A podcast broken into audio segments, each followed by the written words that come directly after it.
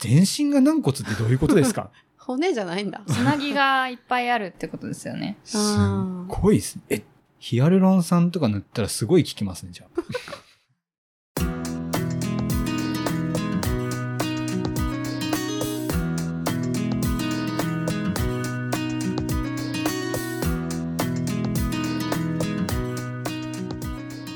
皆さんこんにちは。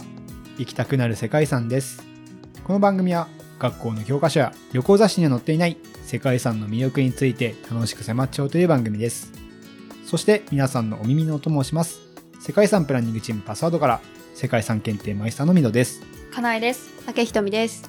はい、ということで、こんにちは。こんにちは えどうした？どうした？今回は、今回はですね、いつもよりまろやかな声で、おもろい、そうかな。今回は私が担当させていただくんですが、はい。まあ、リスナーの皆さんはね、あの、当然、このタイトルを知って聞いていると思うんでわかると思うんですけど、問題です。うん。はい。今回、僕が紹介する世界遺産はどこでしょ知らない。あえー投げたね思いっきり。歴史都市のカンペチェ。うあー、違います。すごいね。直球でいったね。アキネイターみたいにしたいな。文化遺産ですか？自然遺産ですか？ああ、確かに。私確かにめっちゃ直球できました。ね。自然遺産です。自然遺産、え僕と言ったら自然遺産。えー。自然愛好家なんで。えー、大陸はどこですか？うん。中米ですかね。へえあでもじゃあメキシコとか。コーヒー農園ですか？違います。あかなえさんですね、ヒントもらうの下手ですね。いや、ちょっと当てに行きたいんですよね、私。だだいたいなんか A と B どっちですかみたいな聞き方するんですけどあコーヒー農園ですかって言われたら違いますって言われたら終わりじゃないですか。うん。お、お酒ですか？違います。だからあ質問の仕方。はいということで今回ですね、私が紹介するのはうんコスタリカの世界遺産になります。はいはココス島国立公園という世界遺産ですいねなるほど。はい。まあ、ココスといえば皆さんファミリーレストランのココスね想像される方もいるかと思いますが このココスと全く関係はございません。そうなんだ。まあそうですよね。そりゃそうだ。はい。コスタリカというまずお国なんですけど、お国。国江戸江戸だったっけ？そうそう、江戸っぽかった。江戸時代かなみたいお国のね。はいはい。まあ、コスタリカはですね、まあ、2022年カタールワールドカップで日本が死のグループとして呼ばれるグループ E でドイツ、スペインの強豪を撃破する中 唯一敗戦した国として皆さん記憶に新しいのではないかと思います。あのコスタリカでございます。なはい。うんまあ、中央アメリカの国ということで、まあ南南米のね、最北端の国はコロンビアなんですけど、その上にあるのがパナマ。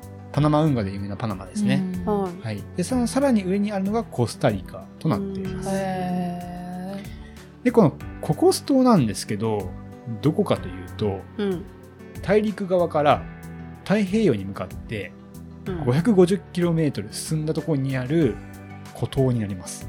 はい。まあ、かなり離れてますね。うんはい。で、別名を持ってまして、別名はサメの島と。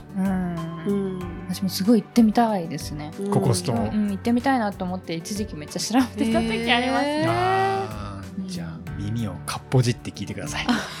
かっぽじり。はい。いいですか？どうぞ はい、絶海の孤島ココス島とその周辺海域間自然保護区が世界遺産に登録されているわけですが、うん島では年間7000ミリに達する雨が降り、うん。豊かな熱帯雨林や崖そして雄大な滝を形成していることで有名とうん。いうことです、うん。まあ、かなり自然が豊かな島とその海域となってますね、うん。で島自体もあの火山でできた火山の隆起できた島ということで、まあ、その周辺にはサンゴ礁もあって結構ダイバーの聖地としてうん。有名だそうです、で特にこのココス島国立公園の中でも海ですね海域ではマグロのような大型回遊魚やハンマーヘッドシャーク日本名でシュモクザメなど代表する軟骨魚類って言うんですけど、難しいですね。軟骨魚類って何ですかね？はい、大丈夫です。調べてあります。軟骨魚類とは、サメやエイなど全身の骨格が軟骨で形成された魚類ということです。うん全身が軟骨ってどういうことですか？骨じゃないんだつなぎがいっぱいあるってことですよね。すっごいですね。え、ヒアルロン酸とか塗ったらすごい効きますね、じゃまあ、そういうことか。そういうことか。あ。はい軟骨魚類の宝庫で、うん世界中のダイバー憧れの地ということですね。もうハンマーヘッドシャークの楽園ですよね。それ目当てで行くダイバーの人がすごいたくさんいて、へえ面白そうだなっていうか、そういう今ってね映像とかインスタ映えじゃないですけど、うん。うんうんそういうのも結構いいらしいですね。うん。あじゃあ、かなえさんが行きたいって言ったのは、その、ハンマーヘッド目当て。ハンマーヘッドシャークの中に入ってみたいなとは思ってました。怖いけど、うん。怖いよ。怖いですけどね。でも、ううんん、なんまあまあ私ジンベエザメはちょっと嫌なんですけど、うん。ジンベエザメだけはちょっと苦手で、うん。それ以外だったら大丈夫です、うんなんでちょっとあの中に入ってみたいなとかって思いますね、変わった人もいるもんですね。ハワイでさ、はい。ハンマーヘッドがうわっている中で、檻をあありますね。アクティビティで。そうそうそうはいはいはいはい。行ったことあって。ハンマーヘッドシャークですかあれ？普通のサメもやいないですか、普通のサメじゃなかったねあハンマーだったへねめっちゃ怖くて。あ「いや大丈夫だよ」とか言ってんのにこううわーみたいな。なんか下とか見えないじゃんしかも。あまあそうですね暗いから。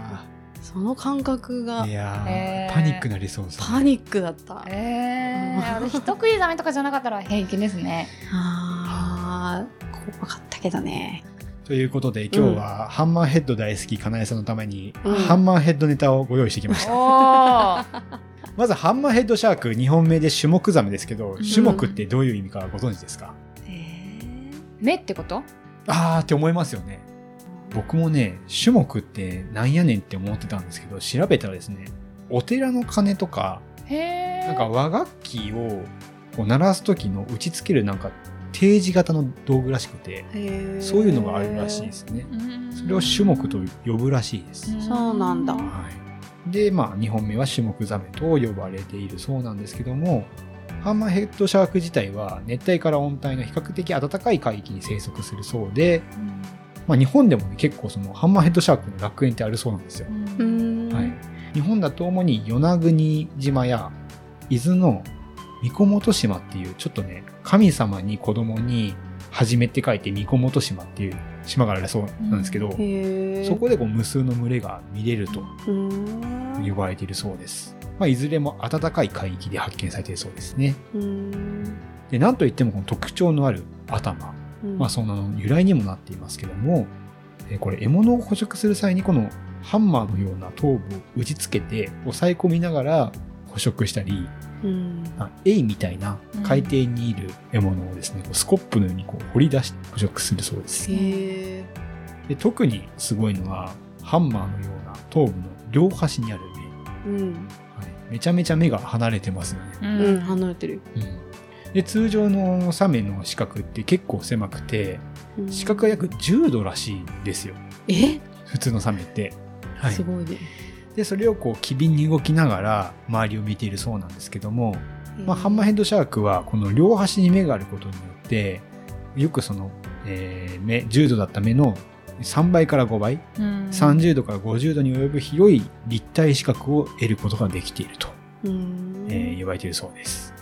ただしその代償として目があまりにも離れているので真正面が非常に苦手なんですね。うだんから真正面に関しては結構ねその視覚になって見えないと。うん。ということもあって水族館って皆さん行かれますか？うん。ハンマーヘッドシャークって見たことはあります？ありますね。うん海で見ました。うわそっかそっかそうですね。ハンマーヘッドシャークの泳ぎ方って結構特徴的じゃないですか。ぐるぐる回ってたね。うんそうなんですよ。ぐるぐる。はい、実はその、ね、視覚真正面が視覚があるっていうことで、うん。あのまあ、ぐるぐるこう回遊したりですね。うん。ハンマーのような頭部をこう左右にフリフリ首を振りながらあ泳いでいるそうです。はいはいはいはい。というのがちょっとね、あの特徴的なところなんですけども、うん。ハンマーヘッドシャークの中でも、いろいろこう、なんていうんですかね、種類というか、あるらしくて、うんうん。その最大種と呼ばれるのが、ヒラシモクザメと呼ばれる種類のハンマーヘッドシャークらしいです。へ体長は6メートル、体重450キローうんうんということですね。怖い。怖怖い怖い。6メートルは怖い。6メートルってそうですね、多分、シュモクザメって日本の水族館にいるシュモクザメって結構小さめじゃないですか。うん、ハワイであったの2、3メートルがあ、やっぱそうですよね。うんでしたね。6メイートルルカくらいな感じかもしれないですね。うんじゃあイルカも近くで見るとまあまあでかい。イルカの方がね怖いです私怖くない？怖いですよね。イルカって結構凶暴なんですよ。ああ、野生あの。ーそうそうだから結構ギザギザやしね。そう怖いイルカだったらまあちょっと種目ダメの方がいいかなって思っちゃいます 割と。わかんない。うん。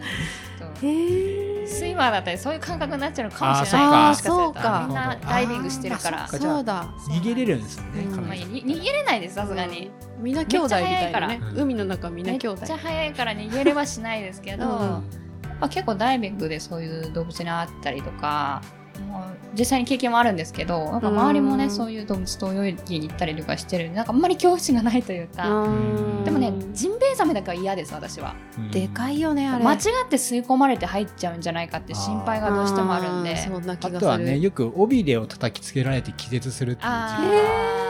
ありますね、うんジンベエザメさんは。大きいから怖いんですよ結構。何十メートルだもんねということで、うん。まあ、僕も絶対怖いだろうと思って、めちゃめちゃネットで調べたんですけど、はい。やっぱなんかね、ホウジロザメとかに比べると危険性はない。うん。そうですね。言ってた言ってた。うん。はい落ち着いてるんですよね比較的、うん。あそうそうですね、うん。はい。なんか人を襲うこともあまりないし、うん。その襲われたっていう記録もほぼ残ってないそうで、う。んまあ、ただ万が一ということもあるんで、まあ、ダイバーだったりシュノーケリングされる方は、まあ、ツアーに入っていただくか、うん。まあ、遭遇した時も不用意に近づかない方がうんいいですよということがうん載っておりました。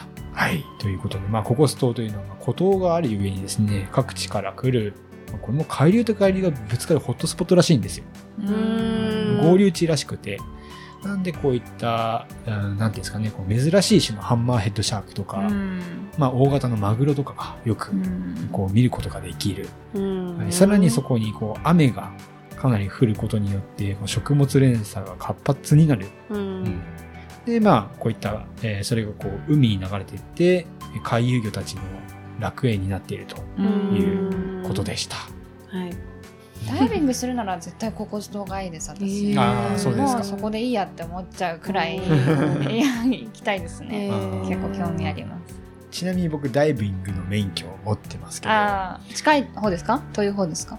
近い方遠い方。えなんか結構行けるやつですか？あえっとですね、さ初級編のオープンウォーターダイバーっていうのを持ってるんですけど、うん。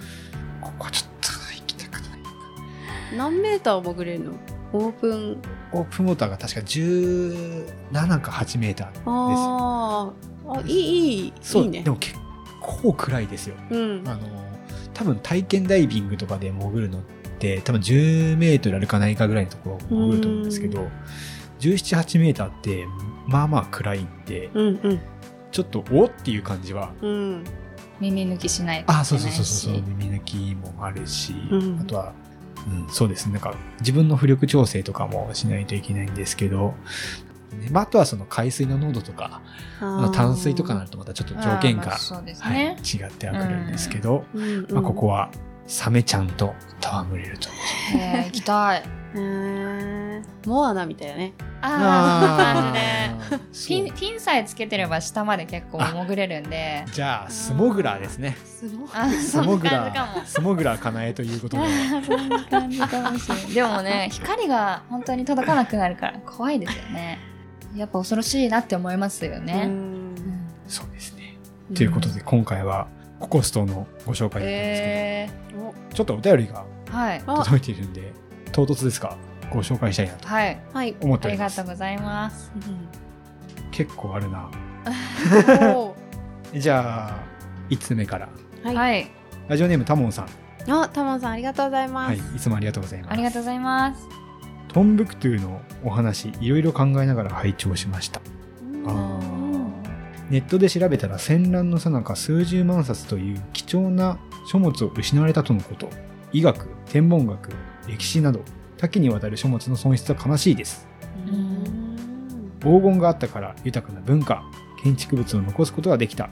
反面モロッコやヨーロッパなど大きな国に狙われることにもなったのは辛いですね、支援の話聞いてマイケル・ジャクソンさんやスピーディー・ワンダーさんが行った「We Are the World」のチャリティーを思い出しました、30年以上アフリカに対して国連はじめいろんな国が支援していますが内戦等で貧困から抜け出せず文化や教育を充実させることが難しい状況がもどかしいなと思いました。いつか先人たちが受け継いだ世界遺産を守る余裕ができるといいなと思います。ということでこれトンボクトゥの回のお便りをいただきました、はい、この回は、ね、結構ねそういったこう戦争というかが絡んでくる回でしたけど。も、結構ね学習もまたその放送を聞いていろいろ調べてくださってるみたいでね、うん。嬉しいというかその学習の教材として私たちの放送を引用してくださってる感じが めっちゃ嬉しいですね。確かに。そうですね。結構その X とかでもね投稿してくれて、うん、はい。そうですね。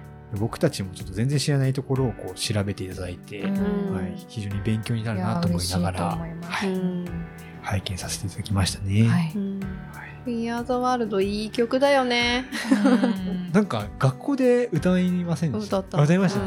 だしなんかあの作成のね映像とかも見,、うん見た記憶がありますね。うんうんいまだに見るよそれああ、ひとみさん好きそうですね。そう好きはい。なんかね、こういう回もちょっと定期的に上げていきながら、うんまあいろんな世界遺産を通して、いろんなこう社会情勢だったり、うん文化のあり方なんて考えていけたらなと思います。はい。はいはい。タモさんありがとうございますありが。とあうございまます。もう一つ来ていたので、えご紹介したいなと思います。はい。ラジオネームキートンさん、すおいヒードンさんありがとうございます。いつもありがとうございありがとうます。ございますいつも楽しく聞かせていただいています。旅に出たくなるミュージック。はい。うん年末の回ですね。いろいろありました。はいはい。いいテーマですね。お世代的には違法人がドンピシャです。う ん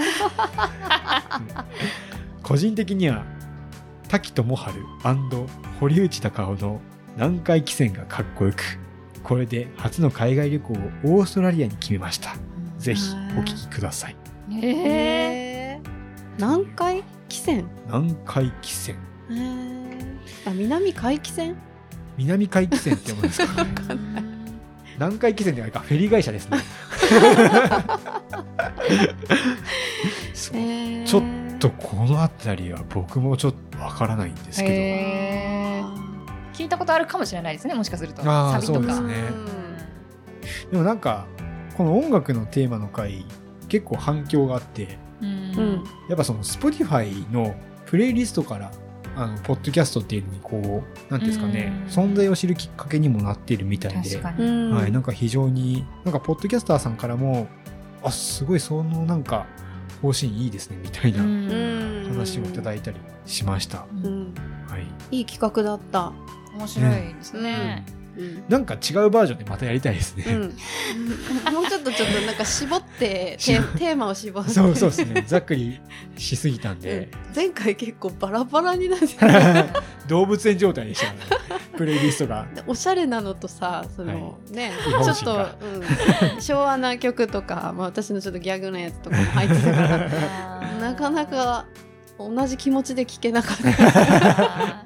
急になんかまた展開がみたいな。そうそうそうそ っか。じゃあなんか感情的なテーマを入れたらいいですかね。うんうんそれか、なんか、その場所の世界遺産を連想させる。あで役所はだったら久吉譲さんとかあそういう感じのってことですよね。うんうんうんそうですね、そうですね。うんちょっとこれも、おいおい考うんえましょうかね。うんうんはい第2弾ができそうですね。うんそうですね。ちょっとなんか狭めてはい。うんやりたいですね。やりましょう。はいぜひはい。キートさん、ありがとうございます。ありがとうございますということで、えー、行きせか行きたくなる世界遺産では皆様からのお便りを引き続きお待ちしております。ええーエピソード概要欄のリンクから投稿してください。番組フォローまだの方は Apple Podcast、Spotify、Amazon Music など各種媒体からフォロー、そして高評価いただけたら嬉しいです。